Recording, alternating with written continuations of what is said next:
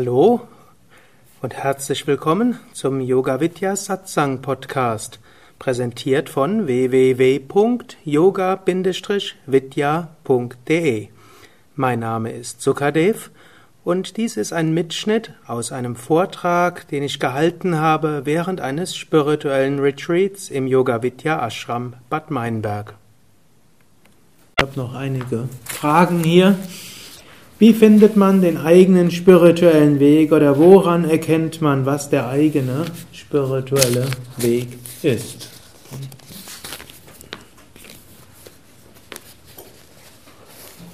Im Grunde genommen kann man sagen, nicht man selbst findet den spirituellen Weg, sondern irgendwie findet der spirituelle Weg einen. Und irgendwie wird man angezogen von seinem spirituellen Weg. Oder wenn ich euch jetzt fragen würde, wer von euch hat jetzt 100 spirituelle Wege genau verglichen, sich tiefstgründig erkundigt und dann nach logischem Abwägen von 100 verschiedenen Wegen mit allem für und wider sich dann für einen genau entschieden?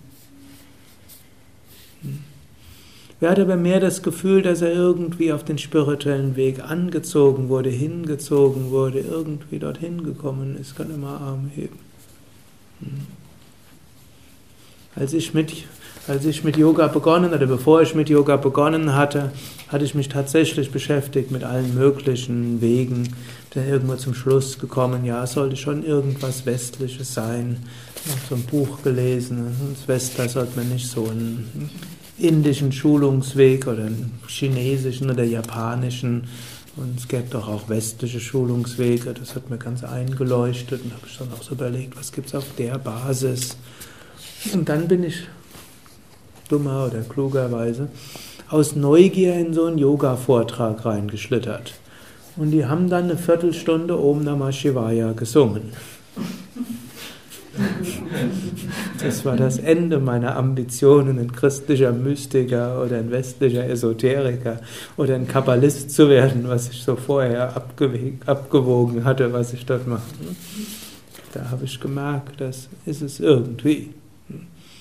Gut, und dann habe ich eigentlich irgendwo, habe ich dann irgendwo meditiert, aber noch nicht damit. Ich habe irgendwo aber gespürt, einen guten der, der das, der dort gesprochen hat in diesem Vortrag, das war zwar nicht der, der nachher mein Guru wurde, nachher war es doch eine andere Tradition, aber es war ein Australier und er hat über Yoga gesprochen und das klang mir plötzlich alles sehr viel klarer und alltagstauglicher, als was ich vorher von den westlichen Esoterikern, Kabbalisten und auch ein paar, die die christliche Mystik dort gelehrt haben. Das kam mir alles so abgehoben vor und irgendwo schienen die mir nicht aus der Erfahrung zu sprechen der hat irgendwo die Ausstrahlung gehabt. Vermutlich hat ein anderer, der zur, zu dieser Myst, diesem Mystiklehrer tendiert hätte, wahrscheinlich bei dem diese Erfahrung gehabt. Aber für mich irgendwo habe ich gemerkt, da, da ist es. Und so bin ich Schritt für Schritt in den ganzheitlichen Yoga-Weg hineingeschlittert. Und habe dann auch immer wieder mal irgendwas anderes ausprobiert, hm, ein paar Jahre lang, hm, auch andere Richtungen. Und nicht lange, ich habe immer wieder gemerkt, der ganzheitliche Yoga. Und dann habe ich es natürlich auch noch weiter analysiert und fand dann auch, eigentlich nach, im Nachhinein ist es der logischste aller Yoga-Wege. Und der menschlichste und gleichzeitig der, der die, wo es Menschen gibt in der Tradition, die diese Verwirklichung erreicht haben, ist alles drin. Aber ich hätte vielleicht auch mit einem anderen Karma einen anderen Weg gezogen werden können, hätte das Gleiche von dem anderen Weg gedacht. Hm? Also man kann dort eben durchaus eher sagen, der Weg findet einen und weniger, man findet den Weg. Natürlich, wenn der Weg einen findet, findet er einen auch. Hm? Und woran erkennt man, was der eigene spirituelle Weg ist? Hm? Gleiche Frage. Und bis zum gewissen Grad, wenn man dann mal auf einem Weg ist, hm, dann geht man ihn weiter. Und wenn dann irgendwo hm, vielleicht Zweifel sind, man kann ja auch mal was anderes angucken. Und es gibt ja auch sogenannte, hm, ich habe es am letzten Wochenende genannt, Lebensabschnittsgurus. Das heißt, man geht einen Weg eine gewisse Zeit und nach ein paar Jahren findet man doch vielleicht einen anderen. Gibt es durchaus. Hm? Und ja, dann geht man, so lange bis man ihn findet, geht man halt den Weg, den man gerade geht, geht man so gut man kann, mit ganzem Herzen. Und dann, wenn man in einer Krise ist, kann man auch überlegen, anstatt den ganzen Weg in Frage zu stellen, kann man sich auch bewusst werden, ja, Zweifel ist etwas ganz Natürliches. Jede spirituelle Tradition sagt, eine der größten Begleiterscheinungen, man kann es auch Hindernisse nennen, auf dem Weg sind Zweifel. Patanjali erwähnt es im ersten Kapitel des Yoga Sutra, Zweifel als einen der ganz großen Hindernisse. Und es gibt die verschiedensten Zweifel und bei jedem Zweifel kann man gucken, ist es jetzt gerade der Zweifel und könnte ich gucken, dass ich diesen, an diesen Zweifel irgendwo angehe. Es gibt den Zweifel, gibt es überhaupt die Selbstverwirklichung? Oder laufe ich einfach einer Chimäre hinterher? Was kann man da machen? Biografien von Heiligen lesen. Also Biografie von Shivananda, von Ramana Maharshi, von Ananda Maima, von den Zen-Meistern, von Heiligen Franziskus, von Vishnu. Swami Vishnu, hm? von Rumi als Sufi-Heiligen, von anderen Sufi-Heiligen, von indianischen Schamanen, auch da gibt es ja und gab es einige, die wirklich eine sehr stark heiligermäßige Ausstrahlung haben. Und dann, wenn man dort einiges in der Richtung liest, dann merkt man, ja, da ist, was. Dann die nächste Frage ist natürlich, kann ich das überhaupt erreichen? Oder ist das weit jenseits von dem, was ich jemals erreichen kann? Dann kann man auch lesen die großen Schriften der Meister und sie sagen einem, ja, ich habe es erreicht, du kannst es auch erreichen. Und dann kann man auch nochmal gucken, wie haben es die denn verwirklicht? Und dann kann man auch sehen, der, der Fortschritt ist nicht äußerlich betrachtet ein schrittweiser. Wenn man zum Beispiel die Teresa von Avila liest, deren Leben ist ja recht gut beschrieben, auf den Weg ist er erstmal gekommen, als relativ junge Frau hat sie irgendwo, war sie in der Predigt gewesen von einem Priester und hat die Höllenqualen beschrieben. Und dann hat sie gedacht, Höllenqualen will sie nicht haben, deshalb mhm. geht sie ins Kloster. und dann, das war ihre Motivation. So, denn ein paar Jahre irdischen Lebens und wenn man das nicht richtig lebt, hat man dann für eine Ewigkeit Höllenqualen. Da ist es doch sicher eine kluge Sache, man nutzt die paar irdischen Jahre, um nicht in die Hölle zu kommen, sondern den Himmel. Das ist eigentlich die logischste Sache, wenn man davon ausgeht, dass das stimmt. Gut, aber dann war sie, ich glaube, mit 20, 25 Jahre Nonne im Kloster, ohne dass irgendwas Besonderes passiert ist. Keine mystische Erfahrung, keine tiefe spirituelle Erfahrung. Sie hatte das Klosterleben mitgemacht und nichts ist passiert. Und dann, nachdem sie 20, 25 Jahre im Kloster war, dann kamen mystische Erfahrungen. Dann kam die Transformation. Und dann hat sie diese Einheitserfahrung gemacht. Dann fand sie irgendwie die Beziehung zu Johannes vom Kreuz war dann auch eine interessante. Der war ja, ich glaube, jünger als sie, aber es war ihr spiritueller Mentor und eigentlich war sie ihr spiritueller Führer.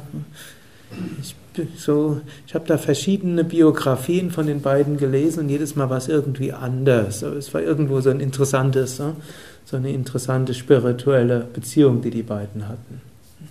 Und dann war sie dann nachher eine der größten spirituellen Lehrerinnen ihrer Zeit, viele Klöster aufgemacht und so war dann das da. Oder ähnlich auch, viele von euch haben von Eckhart Tolle gehört. Manche denken, der hat äh, eines Tages aus dem heiteren Himmel die Erleuchtung gehabt. Soweit ich das in einem Vortrag von ihm, den ich als Kassette gehört habe, gehört, hat er viele Jahre meditiert, ohne dass irgendwas passiert ist. Er hat einfach so meditiert und irgendwie war da nichts. Und dann plötzlich kam diese Einheitserfahrung, die Erfahrung, dass letztlich es nur ein kosmisches Selbst ist und letztlich gibt es nur das eine. Er hatte doch einen schweren Autounfall. Ist das nach dem Autounfall dann passiert? Ja. Also jedenfalls, ich habe es irgendwo, aber es war, irgendwann vorher habe ich irgendwo gehört, das sei irgendwo plötzlich passiert ohne irgendwas, aber er hat irgendwo in der Kassette, hat schon jahrelang meditiert und dann gab es irgendein Ereignis, ein Autounfall war da vielleicht noch. Also es ist jetzt nicht zur Nachahmung empfohlen, dass er jetzt einen Autounfall machen müsste dafür. Aber es geschieht dann, wenn es karmisch so sein soll. Und dann plötzlich dieses Erwachen.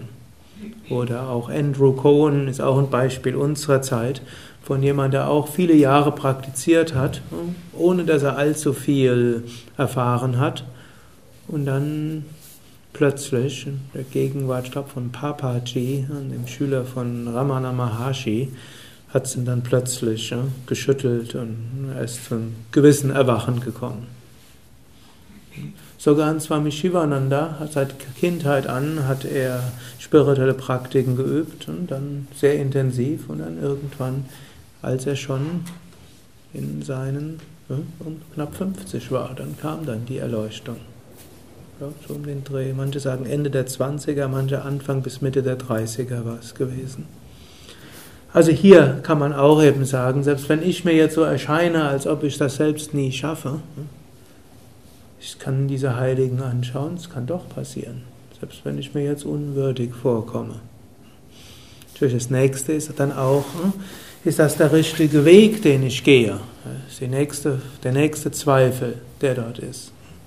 Gut, dann würde man eben sagen, hm, das heißt, ist der Schüler bereit, ist der Meister nicht weiter? Wenn ich mir nicht sicher bin, ob das der richtige Weg ist, gehe ich ihn einfach weiter und bitte um Führung. Und ich gehe ihn so gut weiter, wie ich kann. Und ich gehe ihn weiter von ganzem Herzen und gehe ihn dann weiter. Und dann kommt das, was geschehen soll. Entweder auf dem Weg bekommt man eine größere Inspiration oder auf einem anderen Weg. Ich kannte auch jemand, der war beim Same Vishnu irgendwo 15 Jahre ohne irgendeine tiefe spirituelle Erfahrung und ohne zu denken, dass das Same Vishnu der Guru wäre. Es war halt nur irgendwo, er fand die Asanas gut und das Mantra singen auch und hat gesagt, ich bleibe jetzt so lange, bis ich meinen Guru finde. Es ist zwar nicht mein Guru, ich hoffe, ich finde jemand anders, ich bin immer offen. Dann noch zwischendurch irgendwann mal hm, kurz weg und kam irgendein anderer. Und dann irgendwo, er hat mir mal erzählt, 15 Jahre hat es gedauert, bis er gewusst hat, Same Vishnu war mein Guru. Und dann war plötzlich sehr tiefe Meditation gewesen. Übrigens ähnlich auch Arjuna und Krishna. Arjuna und Krishna waren Jugendfreunde.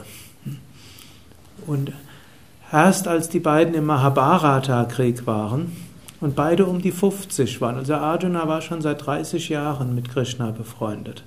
Erst dann hat er wirklich in ihm gesehen, ja, er ist wirklich Manifestation Gottes.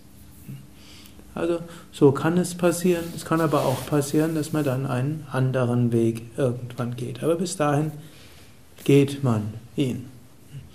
Und dann gibt es natürlich den nächsten Zweifel. Der, der mich vielleicht anleitet, ist der der Richtige. Auch wenn es der Weg ist. Auch hier Natürlich müsste man gucken, ist da die Grundethik da. Natürlich bei den anderen Sachen muss man auch gucken, ist das grundsätzlich ein klassischer Weg. Es gibt ja auch Menschheitsverführer und es gibt Leute, die im Namen von religiöser Entwicklung Menschen in die Selbstmordattentate führen. Und es gibt solche, die sagen, die Welt geht in zwei Jahren unter, deshalb mussten wir uns all den Besitz verschreiben. Und äh, dann gehen wir alle irgendwo in den Urwald und dann holt uns ein Raumschiff ab. Das gibt's ja. Es ist ja jetzt nicht, dass ich mir ja irgendwie was Wildes ausdenke. Es geht ja sogar so weit und damit die, Raum, damit die, unseres, die Raumschiffe können dann anscheinend nicht die physischen Körper abholen, sondern die Feinstoffkörper, das müssen wir jetzt kollektiven Selbstmord begehen. Passiert ja schlimmerweise alle paar Jahre. Oder dieser eine Shiri Noko oder so ähnlich, der gemeint hat, die Welt kann ein goldenes Zeitalter geben, aber es gibt so viele Menschen, wir müssen die auf 50 Millionen reduzieren. Dann hat einen Giftasanschlag in Japan gemacht, um auszuprobieren, ob das die geeignete Methode ist, um 99 hm, Prozent der Menschheit auszurotten, dass es danach ein goldenes Zeitalter geben kann. Also, wenn man solche, das sollte man schon gucken, ob der Weg, auf dem man gerade ist, ne, ein unethischer ist, wo offensichtlich ne, schlimmste Sachen passieren und in Kauf genommen werden. Physische Gewalt ist sicher etwas, wo es, wo es aufhört. Okay, also aber wenn es ansonsten ein authentischer und ein grundsätzlich ethischer, spiritueller Weg ist und man auf einem ist, dann geht man ihn halt weiter. Und dann kann es sein, dass man nach einer Durststrecke dort merkt, es ist der richtige Weg, oder es kann sein, dass man durch die Praxis sich öffnet, dass, man dann den anderen Guru findet.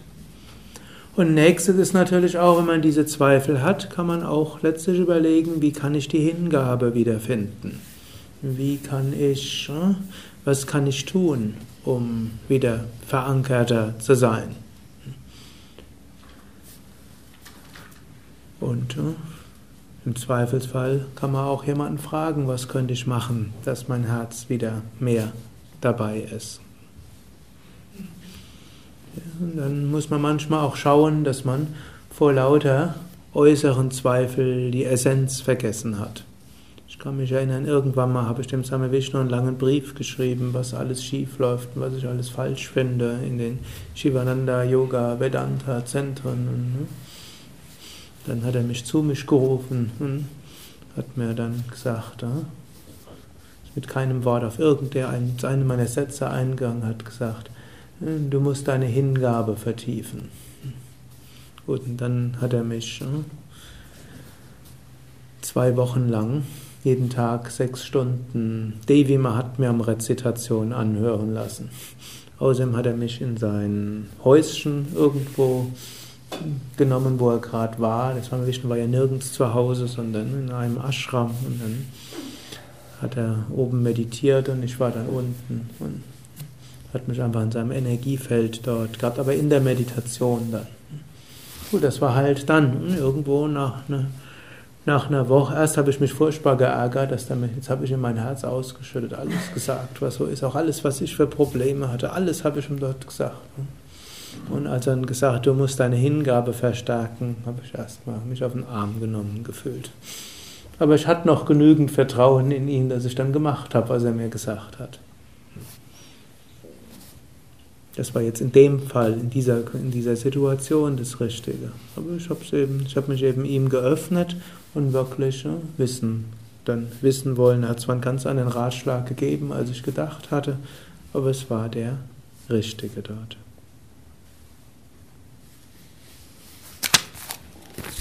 So viel zum. Wie erkennt man seinen spirituellen Weg?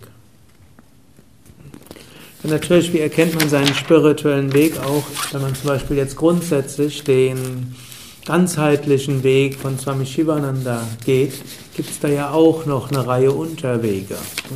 Man kann ja mehr Jnana-Yoga orientiert sein, man kann mehr Bhakti-Yoga orientiert sein, man kann mehr Raja-Yoga orientiert sein, mehr Hatha- und Kundalini-Yoga orientiert sein und so weiter. Da gibt es ja auch noch mal vieles. Und das ist ja auch manchmal die Frage, welchen sollte ich denn besonders gehen? Gut, zunächst das eine ist natürlich, was kann man physisch gehen? Angenommen, man hat bestimmte körperliche Probleme, dann wird vielleicht der Asana-Weg ja, nicht der Hauptweg sein. Vielleicht gucken, was kann man auf der Basis irgendwas machen, was vielleicht funktioniert. Aber es wird nicht der Hauptweg sein. Gut, und dann hm, kann man gucken, die andere. Und manchmal kann man auch schauen, auf dem, auf dem breiten Weg, den man gerade geht, müsste man vielleicht einen anderen Unterweg einfach mal ausprobieren. Wenn man vielleicht bisher irgendwo Raja-Yoga-mäßig einiges gemacht hat, kann man überlegen, vielleicht sollte ich den Bhakti-Weg vielleicht wieder etwas vertiefen. Vielleicht sollte ich mehr Mantra singen, vielleicht sollte ich wieder ein Harmonium nutzen und spielen. Vielleicht sollte ich Mantras spielen in meinem Zimmer. Es gibt ja genügend CDs oder MP3s, die man sich runterladen kann oder Kassetten. Kann das einfach. Oft ist das, ist der Bhakti-Weg. Vielleicht sollte ich selbst Pujas machen. Vielleicht sollte ich mehr Homas machen. Und wenn mir 5 Uhr zu früh ist, kann ich ja noch zusätzlich einfach 17 Uhr nachmittags eine Homa machen, als für jemand, der hier im Ashram ist. Also Bhakti ist oft das, wenn man an seinem Weg zweifelt, das, was einem wieder Herzenszugang gibt. Wenn man vielleicht bisher sehr viel mit viel Pranayama gemacht hat und das viel bewirkt hat und es einem weniger sagt, wird man es vielleicht reduzieren. Wenn man vielleicht eine Dreiviertelstunde gemacht hat, vielleicht kann man es auf eine halbe reduzieren und dafür die Bhakti-Praktiken erhöhen. Bhakti-Praktik heißt auch wie, das Ähnliche wie vorher. Also die Bücher über spirituelle Meister lesen, Biografien oder von spirituellen Meistern. Irgendwas, was das Herz öffnet. Oder es gibt spirituelle Romane, die einem das Herz öffnen können. Es gibt sogar spirituelle Filme. Es gibt sogar im Internet die ganze indische Mythologie als hm, Filme. Hm? Natürlich dann sind sie auf Englisch, aber man kann auch das, man muss ja nicht alles verstehen. Man sieht, es können ganz lustige Bilder sein. Also wer eine DSL-Verbindung hat, der findet alles über Rama und Krishna und Ganesha. Es gibt Filme von fünf Minuten, von einer halben Stunde, von einer Dreiviertelstunde. Es gibt sie mehr in kindischer Form, es gibt es in anderer Form. Man kann sich DVDs bestellen mit modernen Schauspielern. Es ist so viel heutzutage möglich. Dann kann man auch überlegen, was von all dem großen Thema der Bhakti-Praktiken könnte ich vielleicht irgendwie machen. Ich kann mich erinnern, es war so, beim, als ich es eines der ersten Zentren geleitet hatte und irgendwo ne, war dort alles irgendwo schwierig. Da war Zentrum hatte finanzielle Probleme, es gab kaum Schüler, der vorige Leiter war ausgebrannt gewesen und hat in der Zwischenzeit fast alle Schüler vergrault. Ist auch ab und zu mal nicht zum Yoga-Unterricht erschienen, weil er irgendwo keine Lust hat, an die Tür zu gehen. Und, ne? Und ja, also es war da schon, und da war ich irgendwo einsam und verlassen und hatte irgendwo mit Gott gehadert. Und dann hat mir die hat mir diejenige, die ich in so Situationen gefragt hat, hat mir dann gesagt, ich soll die Mantra-Kassetten, damals gab es nur Kassetten, soll ich soll ganz laut stellen und ich soll immer dann, ich soll klingelnd durch das Zentrum laufen, vor und zurück. und jeden Morgen eine Puja und beim Satsang, wo ich ganz allein bin, war, hat sie gesagt, ich soll die Mantras des Jaya Ganesha schreien als damals folgsamer Aspirant. Jai Ganesha, Jai Ganesha, Jai Ganesha, Paimam, Shri Ganesha, Shri Ganesha, Shri Ganesha, Rakshamam. Das hat mir irgendwie gut getan.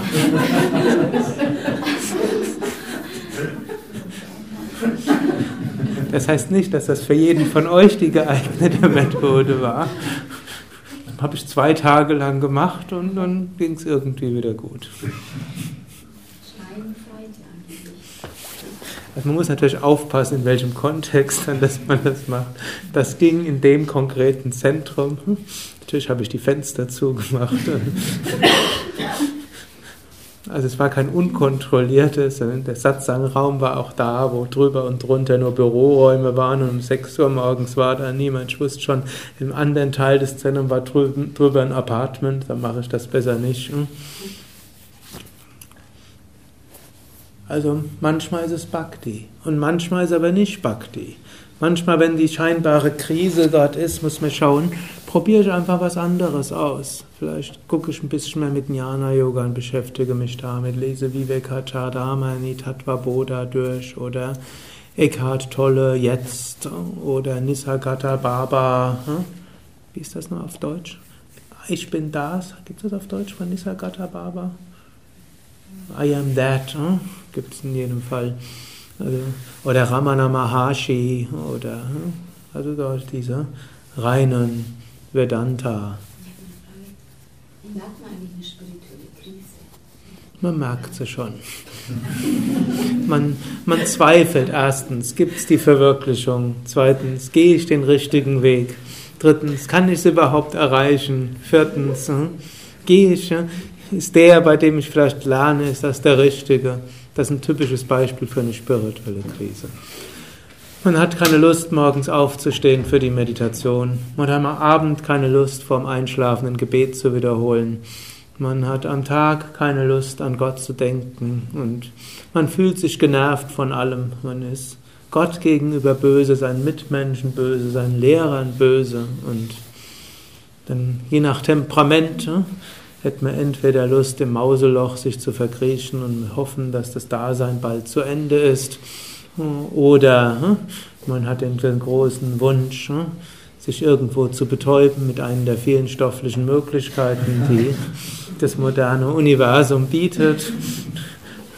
Oder sich ins Flugzeug zu setzen und irgendwo ganz anders zu sein und hoffen, dass alles anders sein wird. Das sind einige der möglichen Fantasien, die zeigen könnten, dass man in einer spirituellen Krise sich befindet. Nicht jeder muss in so eine spirituelle Krise jemals kommen. Man kann auch ne, ohne. Das hängt dann auch wieder vom Temperament ab, hm, ob man in so eine hineinfällt. Gut, das nächste Möglichkeit wäre eben auch zu schauen, ne, ob vielleicht irgendwie ein Subweg auf seinem Hauptweg, ob man dem mal geht. Und es könnte eben das Jnana-Yoga sein, es könnte das Bhakti-Yoga sein, es könnte das ne, Raja-Yoga sein, es könnte mehr das Karma-Yoga sein, es könnte irgendwas ganz anderes im, im Kundalini-Yoga sein, es könnte mehr ein Mantra sein, es könnte irgendwas anderes Faszinierendes sein. Der Vorteil im ganzheitlichen Yoga-Weg ist ja, es gibt immer irgendwas Neues. Man könnte es integrieren mit irgendwie psychotherapeutische Yogatherapie oder psychologische Yogatherapie ausbilden, lernt man Neues, Faszinierendes über den menschlichen Geist von einer anderen Warte, aber doch irgendwie spirituell. Ne, also es ne, viele, vieles, wo, wo man schauen kann, ob auf dem weiten Gebiet des eigenen Weges etwas anderes möglich ist. Gut, und manchmal hilft ein Ashram-Aufenthalt bei Yoga Vidya. Und wenn man bei Yoga Vidya lebt, vielleicht ein Ashram-Aufenthalt im Shivananda Ashram Rishikesh oder ne, ein Ashram-Aufenthalt mal im anderen Ashram, Nordsee-Westerwald oder ne, in Reit oder in Shivananda Ashram dort oder in Orleans. Ne. Und dann sieht man es nochmal von einer anderen Warte aus und sieht es letztlich doch das Gleiche. Dann gibt es zwei Möglichkeiten. Man fühlt sich dort inspiriert oder man findet es schlimm und dann ist man froh, wieder hier zurück zu sein. Und wenn man es toll findet, dann hat man einen weiteren Ort gefunden, wo man sich aufladen kann. Und wenn man es schrecklich findet, dann fühlt man sich umso besser, wenn man wieder zurückkommt.